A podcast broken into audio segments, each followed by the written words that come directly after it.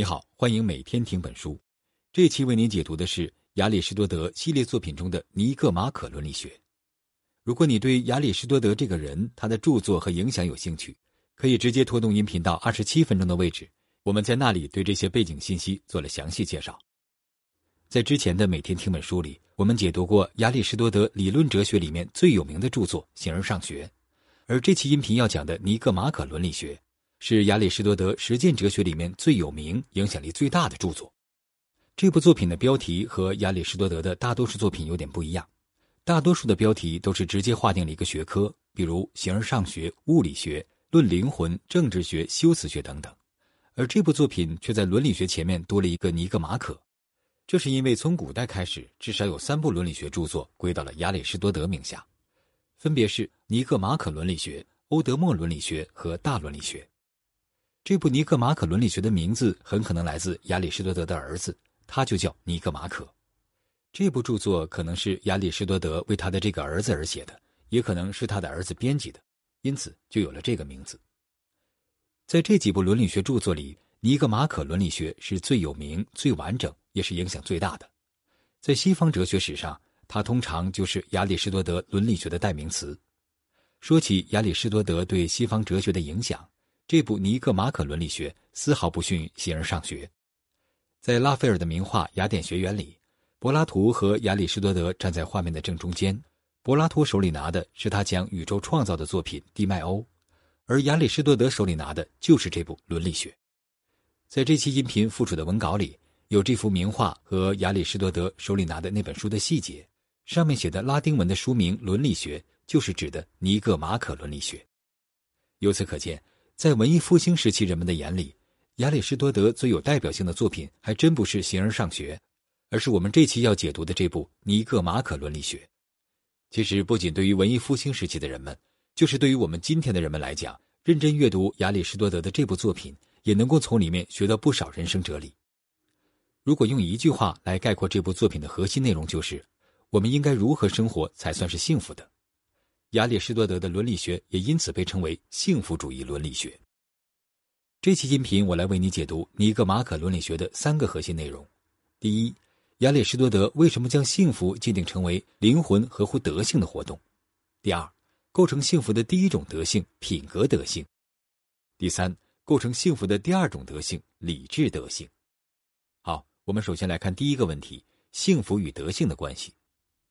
亚里士多德的伦理学以及普遍而言的古代伦理学关注的核心问题是：我们应该如何生活，或者说什么样的人生才是好的？这和现代伦理学关注什么行动是正确的非常不同。也就是说，亚里士多德的伦理学的核心关注不是一时一地的得失，而是如何过好完整的一生；不是要做对一两件具体的事，而是要做一个什么样的人。这么说当然不是说亚里士多德不关心具体行动，因为你是什么样的人也是通过行动体现出来的，而是说现代伦理学，尤其是功利主义和康德主义，都会将判断一个具体行动的对错当做伦理判断的核心。而在亚里士多德这里，伦理判断的核心要素是一个完整的人是好是坏，一个完整的人生是不是幸福。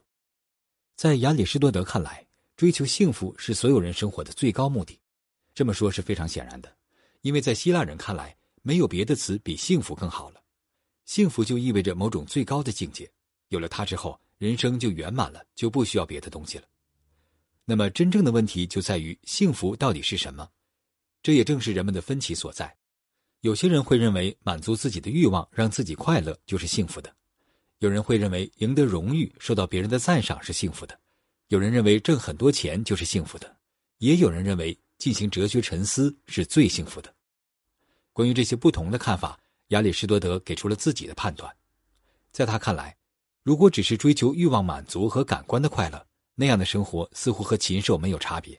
他们无非是饿了就吃，渴了就喝，想要传宗接代就交配。如果人仅仅想要过享乐的生活，就把自己看得太低了。追求荣誉的生活看起来好一些。希腊人特别看重的政治生活，基本上是以追求荣誉为目标的。但是在亚里士多德看来，荣誉总是别人给的。如果太看重荣誉，就很容易受制于人。这个人就不可能是一种完满自足的状态。而追求金钱的生活根本就配不上幸福这两个字，因为金钱只能是工具，而不可能是目的本身。有了金钱之后，我们还是要用这种工具去交换什么东西，而不能仅仅和钱生活在一起。至于那些认为哲学沉思才是最幸福的生活的人，亚里士多德没有直接展开批评。我们在这期音频的第三部分会看到，亚里士多德其实也认为哲学沉思的生活是最幸福的。虽然如此，亚里士多德还是花了不小的篇幅来批评了他的老师柏拉图，因为柏拉图在《理想国》里把认识好的理念作为人生的最高追求，这也是哲人王有资格统治城邦的原因所在。但是亚里士多德认为这是非常不恰当的，因为这个理念太过虚无缥缈、玄妙莫测，不能成为我们过好人生的真正指南。在具体批评柏拉图的观点之前，亚里士多德说了一句非常有名的话。我们虽然既爱我们的朋友，又爱真理，但是作为哲学家，也就是热爱智慧的人，我们应该对真理更加虔诚。你大概听出来了，这句话就是我们非常熟悉的那句名言：“无爱无师，但无更爱真理。”最早的出处。在对一般人和自己老师的幸福观做出了一番批判之后，亚里士多德给出了自己对幸福的理解，提出了一个非常著名的论证，就是功能论证。亚里士多德说：“对于一个有功能的事物。”也就是有某种特定活动的事物而言，它的最高的目的或者最高的追求就在于把功能发挥好。比如说，木匠的功能就是做好各种木工活那么对于木匠而言，最高的目的就是把木工做好。眼睛的功能是看东西，那对于眼睛而言，最高的目的就是看清楚东西。那么，如果人也有某种特殊的功能或者特有的活动，那么对于人来讲，最高的目的和幸福就是把人特有的功能发挥好。那么，人有功能或者特有的活动吗？亚里士多德认为是有的，因为人的活动大体上也就分成三种：一类是获取营养、维持生命，也就是我们说的新陈代谢，这显然不是人特有的活动，但凡是个活物都有。而且，我们也不会因为一个人一辈子没病没灾、新陈代谢良好，就说他的一生是完美和幸福的。第二类活动就是感觉和欲求，这个也不是人特有的活动，因为只要是个动物，就都有感觉和欲求。就像前面我们说的，人不能把自己仅仅看作只追求感官欲望满足的动物。人还有第三类活动，那就是理性活动。这个确实是人区别于其他动物的地方，也就是人之为人特有的活动。理性活动也就是人特有的功能。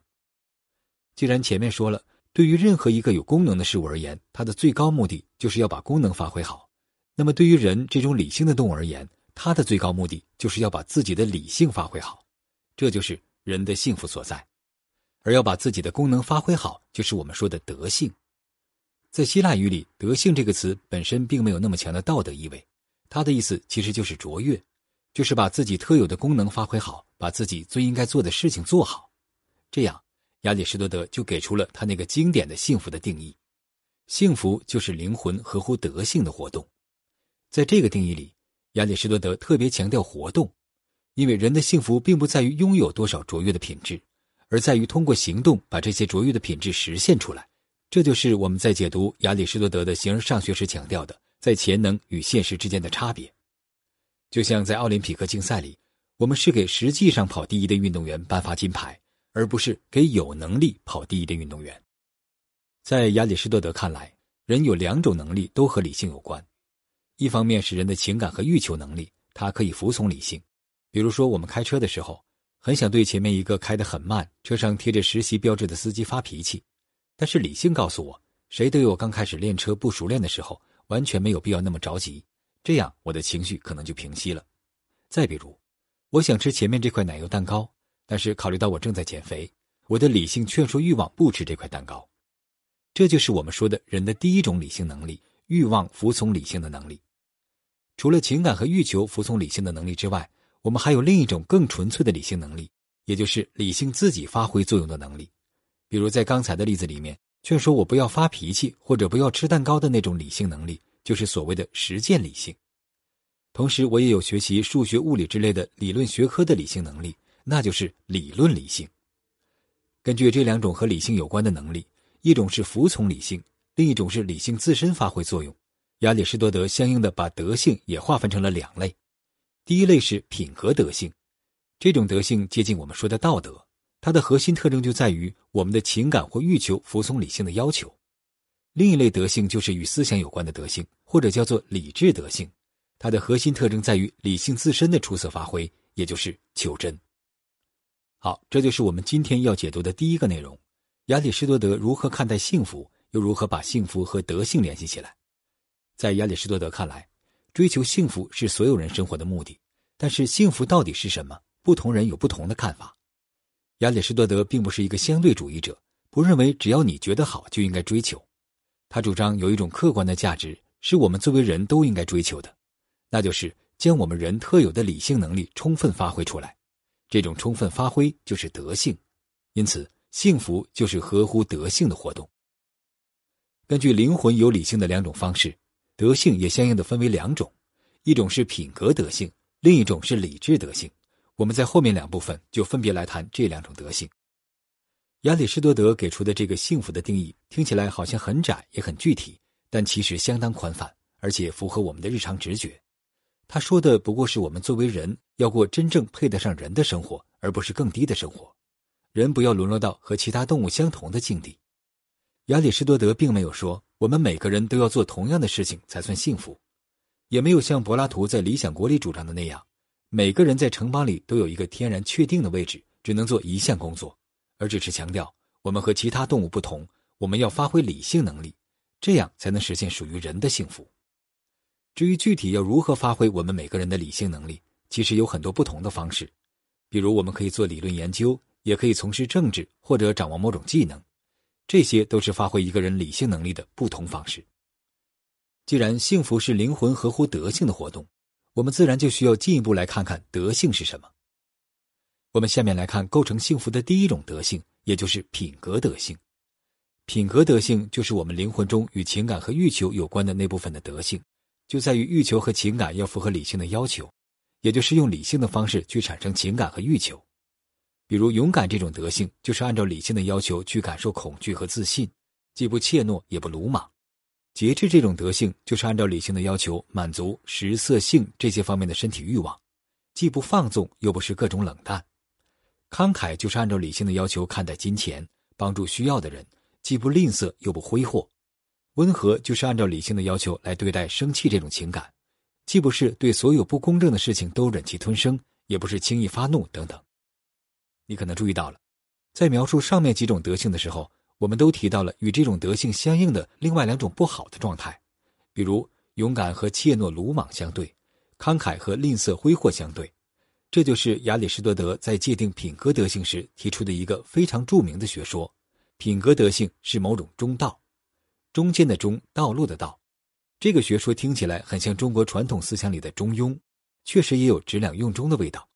也就有人直接用中庸来翻译亚里士多德的这个学说。亚里士多德认为，各种伦理德性都是在过度与不及之间的中道，而过度和不及就是和德性相对的恶性，是坏的灵魂状态。比如在怒气方面过度就是易怒，而不及就是毫无血性。相对于温和这种中道状态。易怒和毫无血性都是不好的状态。对于亚里士多德的这个中道学说，有两点我们需要格外注意。第一点是，我们不能用简单的中间来理解中道，因为亚里士多德特别强调，他这里讲的中道并不是算术意义上的中间点，而是对于行动者而言的恰到好处，类似我们说的增一分则嫌多，减一分则嫌少。本质上讲，就是按照理性的要求表达情感和行动，要在正确的时间和正确的地点。对正确的事情和正确的人，用正确的方式实现正确的目标。这个中道学说其实讲的是正确，而不是简单的中间。它不是给出一个必须要如何行动的简单规则，而是要求我们考虑一个人身处其中的具体情境，做出具体的道德判断。比如勇敢这种德性，通常要求士兵坚守阵地，但是在一个具体的战斗里面，统帅需要做的并不是按照坚守阵地这个简单的规则下命令。而是要考虑敌我力量的对比、地形地势的对比，还有比如说双方援军的位置、这场战斗在整个战役里的重要性等等。通盘考虑这些事情之后，统帅才能决定在这个具体的情况之下，勇敢到底是要死守阵地，还是选择战略撤退，保存有生力量。我们需要注意的第二点是，亚里士多德并不认为在所有的情感和行动之中都有中道，或者说中道不能无限细分。有些情感和行动本身就是错误的，比如嫉妒和幸灾乐祸的情感，比如偷窃和通奸的行为，它们本身就是错的。我们不可能讨论在正确的时间、正确的地点和正确的人用正确的方式通奸这样一种中道。当我们确定了节制是中道，和它相对的是放纵和毫无感觉，那么我们就不能再讨论放纵是不是还有一个中道了。就是用这种中道的分析模式，亚里士多德前后一共讨论了十一种品格德性，除了刚才提到的勇敢、节制、慷慨、温和之外，还有正义、真诚、友好，甚至风趣，以及一些和当时希腊的社会背景密切相关的德性。在分析这些具体的品格德性的时候，亚里士多德的一个重要贡献就是扩大了希腊人通常讨论的德性的清单。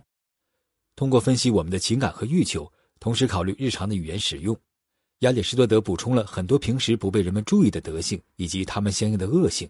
我们在这里就不一一介绍了。在前面我们提到，亚里士多德的伦理学关注的是一个人的整体状态，而不是着眼于一个具体事情的对错。亚里士多德很清楚地区分了有德性的人和有德性的事。有德性的事比较容易实现，比如我可能因为统帅的命令而勇敢的坚守阵地，我也可能偶然的做出了一个正义的分配，但是这样通过别人的指令或者偶然的原因做出来的行为，并不能表明我是一个勇敢或正义的人，这就是行动和人的差别。那么亚里士多德对有德性的人还提出了什么样的要求呢？在他看来，真正有德性的人需要满足三个条件：第一是他知道德性是什么。不是偶然的做出一个有德性的事情，第二是他要自己做出决定去做有德性的事情，而且不是因为这件事情会产生什么进一步的结果，而是为了这件事情本身而选择它。第三个条件是要用一直相同的稳定的方式做出决定，而不是朝三暮四。比如说，一个商人总是做到童叟无欺，他这样做并不是为了赢得好的名声，从而挣更多的钱，而是因为他认为童叟无欺本身就是正确的，这样他就是一个正义的人。而不仅仅是做了一些正义的事，在亚里士多德看来，要获得品格德性，需要从小的正确培养。我们通过做正义、节制、慷慨之类的事情，逐渐学会在类似的场合应该表现出什么样的情感和欲求，应该做什么样的事。这个过程最开始当然是按照外在的要求，比如法律的规定、父母的命令。但是在这个逐渐获得品格德性的过程中，孩子自己的理性能力也得到了锻炼和提升。最终可以把这些外在的要求内化，用自己的理性来决定每个情况下如何行动才符合德性的要求。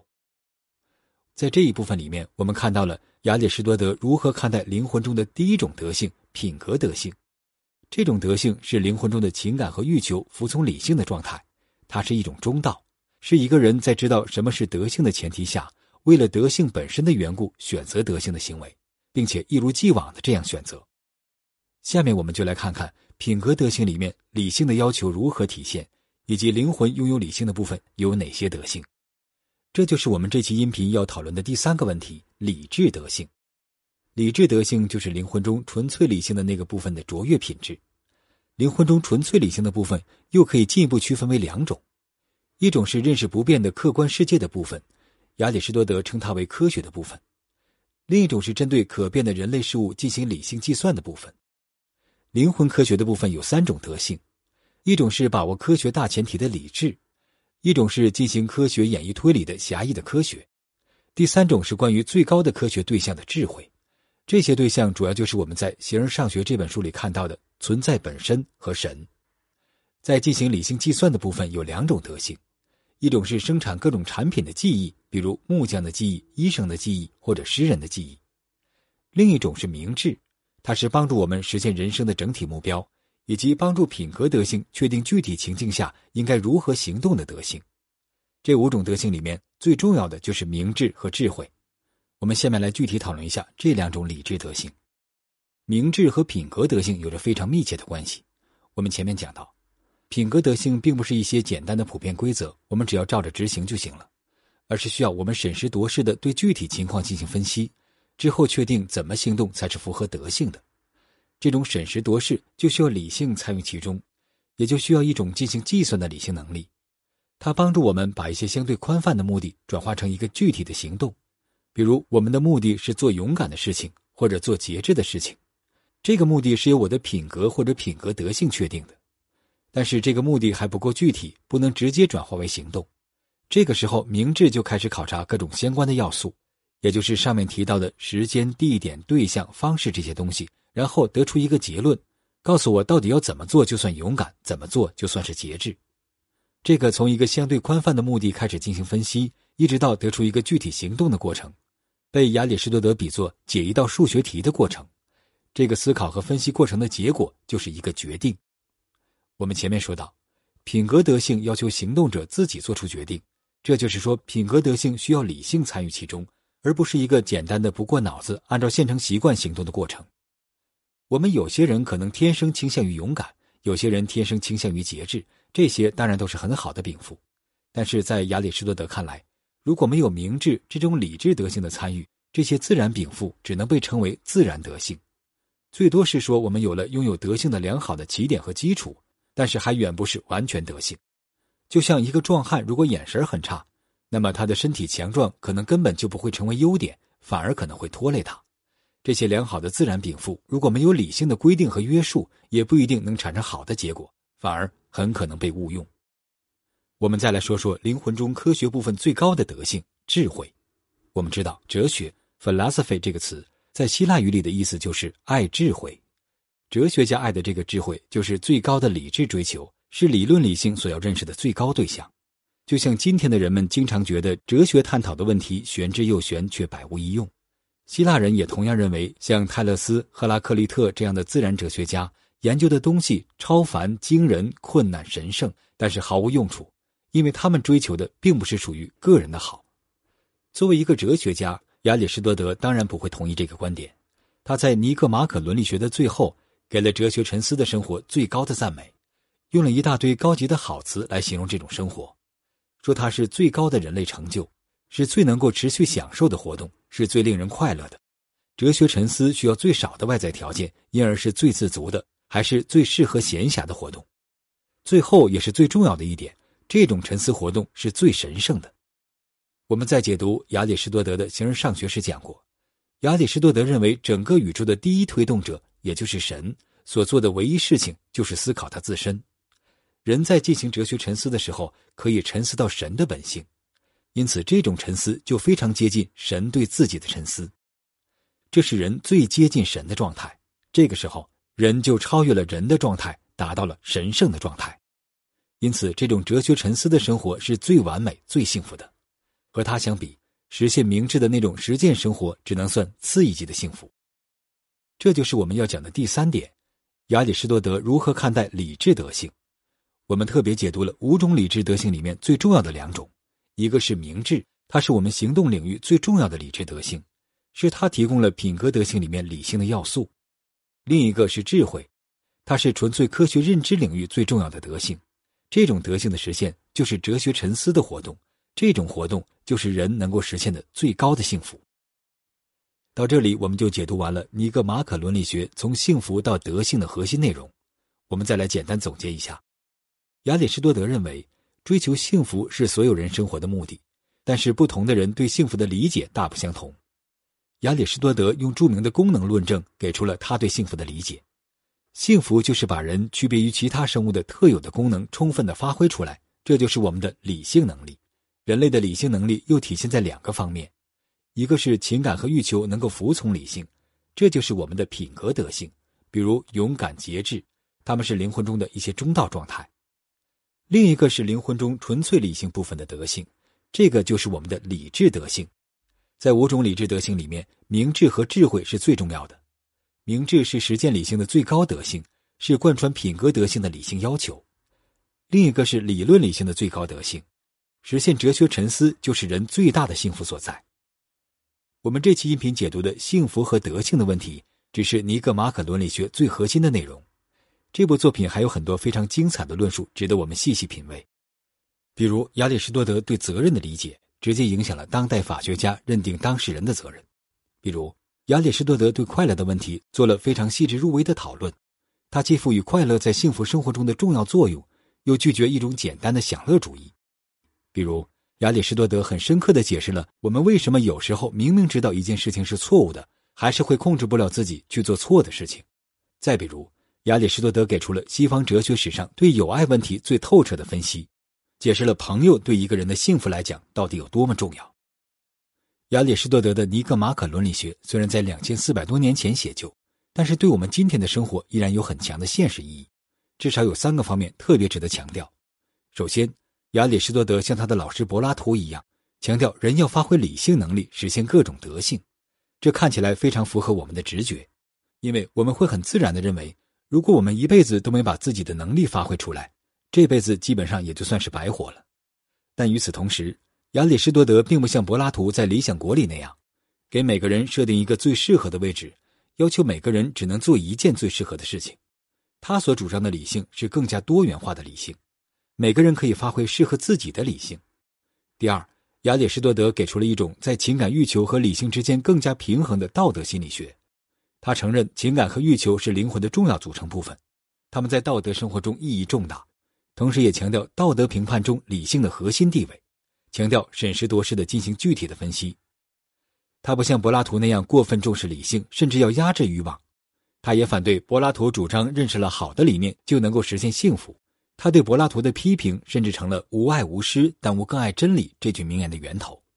第三，亚里士多德关注人生的整体问题，他想要回答我们应该如何生活，我们应该成为什么样的人这样的问题，而不是着眼于评判某个具体的行动是对是错。第三个方面尤其激发了当代德性伦理学的复兴，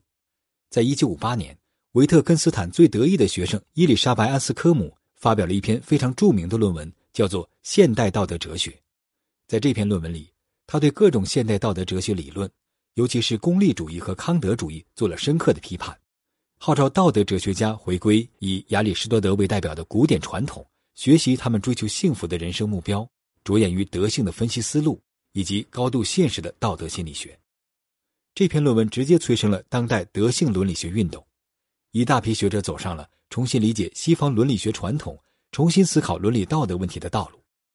而在探讨德性伦理学这条道路上，亚里士多德的尼格马可伦理学始终是学者们最重要的指路明灯和灵感源泉。以上就是关于这本书的全部内容，下面我们再用十三分钟的时间为你做一个延伸阅读，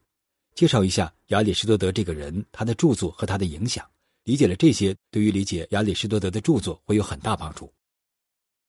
要论西方哲学史上影响力最大的哲学家，亚里士多德无人能出其右。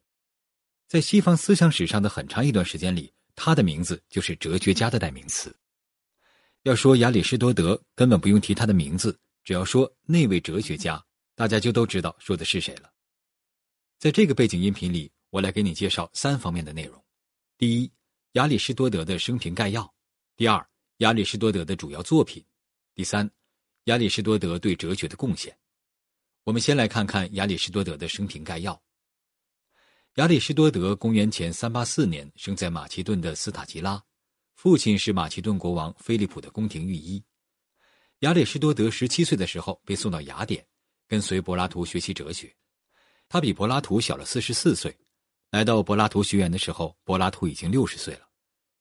亚里士多德在柏拉图的学院里待了二十年。开始只是学生，后来也讲述一些课程，直到柏拉图去世。他是柏拉图学院里最出色的学生之一，据说很喜欢和柏拉图辩论。柏拉图去世之后，亚里士多德离开了学园，离开了雅典。部分原因可能是他不满柏拉图没把学院掌门的位置传给自己，而是传给了柏拉图的外甥斯标西普。在离开雅典之后，亚里士多德在希腊世界的几个地方游历了几年。这期间很可能做了一些自然科学的研究，尤其是观察动植物。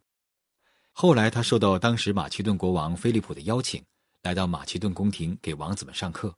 就是在这个时候，他遇到了后来成为马其顿国王的亚历山大。喜欢浪漫遐想的人们很喜欢拿这段经历做文章，说这是伟大的哲学家遇到了伟大的政治家。甚至还有故事说，亚历山大南征北战。总不忘了给老师亚里士多德带来各地的动植物标本，供亚里士多德进行科学研究。但是这些故事基本都可以确定是一厢情愿的杜撰。亚里士多德遇到亚历山大的时候，这个王子才不过十三岁，而且是众多王子中的一个，根本不知道日后是不是会由他继承王位。而且亚里士多德在菲利普的宫廷里一共只待了两年多的时间，这些王子们要学的东西很多。亚里士多德对亚历山大的影响应该非常有限。离开马其顿宫廷之后，亚里士多德回到了雅典，在一个叫吕克昂的运动场建立自己的学院，成为了柏拉图学院的对手。吕克昂学院的遗址就在现在雅典城的拜占庭博物馆旁边。在本期音频的文稿里，有一张亚里士多德吕克昂学院今天的照片。据说亚里士多德喜欢一边散步一边给学生讲授和讨论哲学，因此他的这个学派也叫做漫步学派。亚里士多德在雅典享受了大约十二年平静的教学和研究生涯。后来亚历山大大帝突然去世，雅典反对马其顿的呼声甚嚣尘上。据说又有人用当年起诉苏格拉底的那个不敬神的罪名起诉亚里士多德，因为亚里士多德本身就是马其顿人。而且和马其顿宫廷有着千丝万缕的联系，但是亚里士多德并没有像苏格拉底一样在雅典坐以待毙，而是逃离了雅典。有记载说，他在为自己的行为辩护时说：“我这么做是为了避免雅典第二次对哲学犯罪。”但是仅仅过了一年，他就因为胃病去世了，去世时只有六十二岁。下面我们再来看看亚里士多德的主要作品。亚里士多德是古代世界里最高产的哲学家。据记载，他的作品有多达一百五十六部、五百五十卷，大约四十五万行。现在我们能够看到的规模庞大的亚里士多德全集，也就是他全部作品的四分之一到五分之一。有传闻说，亚里士多德是一个工作狂，他会在睡觉的时候手里握着一个金属球，金属球下面放一个碗，一旦睡着了，手一松，金属球落入碗中，他惊醒之后就继续工作。这个意识肯定不足为信。但是我们也能从这里看到，在古代人眼中，亚里士多德的产量有多么惊人。亚里士多德不仅作品的数量惊人，质量更加惊人。亚里士多德是一个真正的百科全书式的人物，他在当时几乎所有的知识门类里面都做出了前所未有的贡献。我们在下一部分内容里再来谈谈他的这些贡献。亚里士多德作品的流传史是一个非常曲折的故事，几乎到了可以写一部小说的程度。据说亚里士多德去世前，把自己的作品交给了自己的学生，漫步学派的第二任掌门特奥弗拉斯托斯手里。而在特奥弗拉斯托斯去世的时候，他将这些作品留给了自己的侄子。他的这个侄子不知道为什么把这些手稿都藏了起来，直到大约两个世纪之后的公元前一世纪，这些被藏起来的手稿才被再次发现。这些手稿经过一番辗转，最终被送到了在罗马的漫步学派第十一代掌门安德罗尼科手里。由他把这些手稿分门别类编辑整理，才有了我们今天看到的亚里士多德作品的基本形态。但是这些手稿交到安德罗尼科手里的时候，很多早已经残破不堪，因此他的编辑整理工作也并不完美。我们今天看到的一些亚里士多德的著作，最开始并不是被当作完整的著作来写的，而是由安德罗尼科把它们编到一起的。这里面最著名的就是《形而上学》了。这之后，亚里士多德的著作得到了广泛的研究。产生了一大批对亚里士多德著作的著书，但好景不长，在古代晚期，亚里士多德的大多数著作又一次在西方销声匿迹，只有逻辑学著作还被人们广泛阅读和研究。与此同时，他的著作却经由叙利亚传到了阿拉伯世界和希伯来世界，从公元八世纪开始，强烈的影响了那里的哲学家和神学家。亚里士多德被伊斯兰和犹太的神学家和哲学家奉为圭臬。他的著作享受着仅次于宗教圣典的地位。从十二世纪开始，亚里士多德的著作又从阿拉伯世界传回了西方，被翻译成了拉丁语。西方的学者惊讶地发现自己的先人里面居然有如此博学之士，这直接导致了亚里士多德哲学在西方的强劲复兴。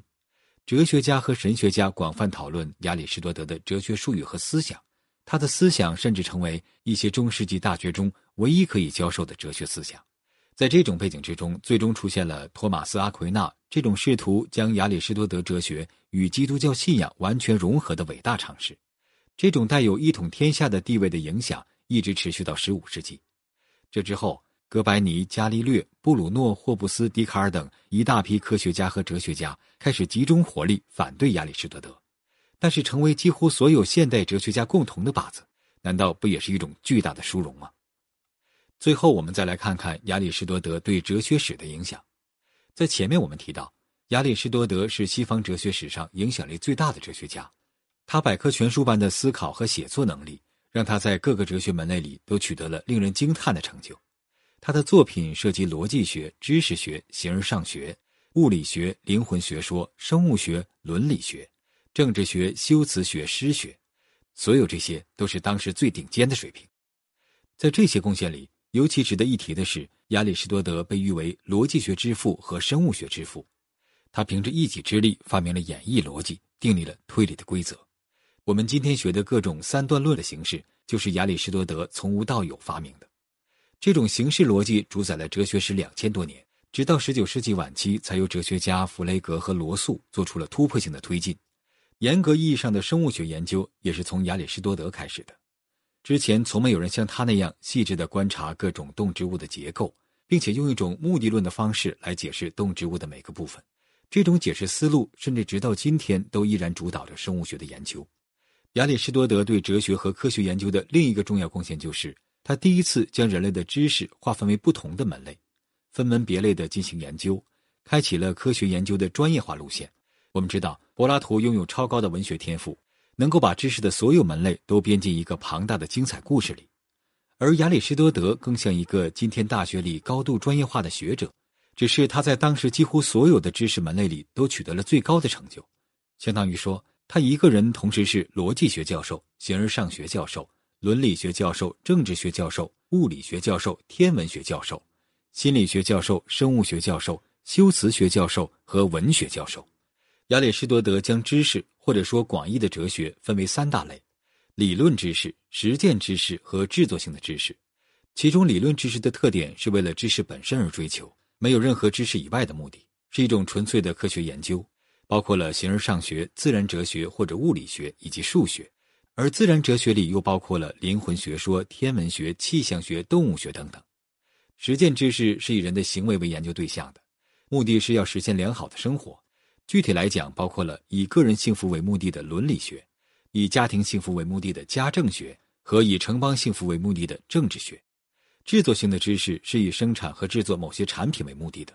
包括了各种技艺，比如造船、艺术之类。也包括了修辞学和诗学，因为修辞学就是要制作出有说服力的言辞，而诗学则是要制作出优美的文学作品。在这三大类知识之外，还有逻辑学。亚里士多德并没有把逻辑学归入这三类知识之中，因为逻辑学是所有科学研究的工具，是各个学科门类都要用到的东西。因此，他的逻辑学著作被统称为工具论。从亚里士多德开始，这种对知识进行分门别类研究的基本方式。成为了西方科学和哲学的标准模式，但是，一般的哲学家也就有一两部最具代表性的作品，他们把毕生最精华的思想都融入这一两部著作，比如笛卡尔的《第一哲学沉思集》，霍布斯的《利维坦》。只有像亚里士多德和康德这种级别的大哲学家，才能一辈子写出很多部影响力同样巨大的著作，在哲学的各个门类里面都占据顶尖的位置。自从现代早期，亚里士多德的哲学和科学研究就成了科学家和哲学家攻击的众矢之的。他的那些科学理论基本上都已经被证明了是错误的了。比如，亚里士多德认为这个世界是永恒的、无始无终；比如，他认为一切运动都必然是被推动的；再比如，他认为心脏有三个腔。但是，他的那些更纯粹的哲学思考却依然深刻地影响着今天的哲学家们，尤其是他的形而上学、科学方法论。灵魂理论、伦理学、政治学、修辞学和诗学方面的贡献，在今天的哲学界依然有非常多的学者认为自己是亚里士多德的直接后裔。比如，有新亚里士多德主义的形而上学理论，新亚里士多德主义的德性伦理学和德性政治学，新亚里士多德主义的修辞学等等。亚里士多德的思想更是对海德格尔的存在主义哲学、加达默尔的解释学产生了决定性的影响。从科学的角度讲，亚里士多德或许已经成为了历史；但是从哲学的角度讲，亚里士多德依然是我们的同时代人。上面就是介绍亚里士多德著作背景的音频的主要内容。我为你介绍了亚里士多德的生平概要，他令人惊叹的作品数量和复杂的传播史，